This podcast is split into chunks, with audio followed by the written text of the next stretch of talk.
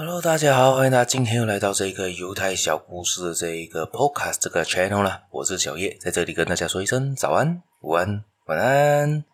今天要分享的这个故事呢，是关于我之前有提到一个故事，叫做懒惰的蚂蚁的故事啊。我们在最近我又看到一个故事，有蛮像的那个故事哦。它上回的主角是蚂蚁嘛，今天的主角是蜜蜂跟苍蝇。今天我们再看蜜蜂跟苍蝇的故事是什么吧。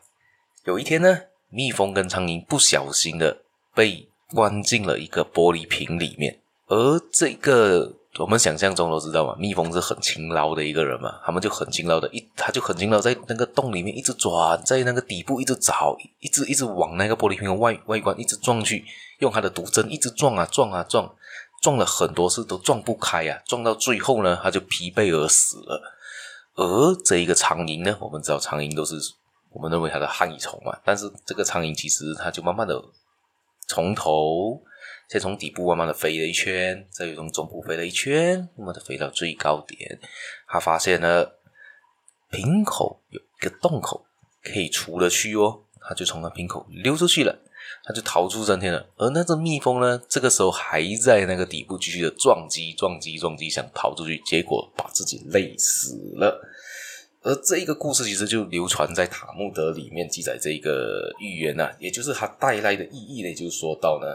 其实东西做的不需要多，而做的是要精。它在它里面也给它一个定义，也就用了一句话来代表这件事情：善于思考问题，多想问题是商人应该做的事情。为了避免做错决策，应该全面的看问题。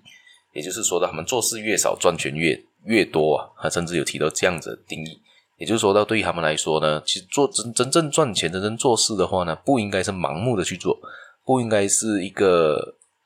没有脑的去做一件事情。你要知道你在做事情是什么，你的目的是什么，你的用意是什么，你才可以发现到你该做的东西有什么。以这个刚刚故事也说到啊，蜜蜂跟苍蝇被关进玻璃瓶里面，真正他们要做的事情是什么呢？其实就有一个逃出生天嘛，才可以过活下去嘛。而你浙江蜜蜂呢，它就是盲目勤劳的去做着他认为他应该做的事情，他没有去想啊为什么要做这件事情，他就一直去敲打底部，往着那个玻璃瓶死命的敲，那玻璃瓶这样厚啊，你还那可能敲得开呢？而这苍蝇呢就比较不一样，它就比较勤劳，诶，不是勤劳，它应该正确来说，它比较会思考，它去思考了，它应该怎样逃出升天。而不应该是盲目的去撞击玻璃瓶，不一定可以找到出路，而倒不如他先环视四周，他才找到了那个瓶口有一个洞口，就这样子溜了出去啊。其实这个才是最好的结果吧。好，大家可能会平常做事的时候，可能要慢下来，静下心来，好好思考一下你在做的东西是什么，有什么方法做的会比现在做的东西更好吗？还是有什么东西可以改变的呢？相信大家思考了一下，可能会有更好的答案哦。好，我们节目也就分享到这一边。大家别忘了继续的订阅我，继续收听我的节目，还有继续的分享出去给你亲朋好友。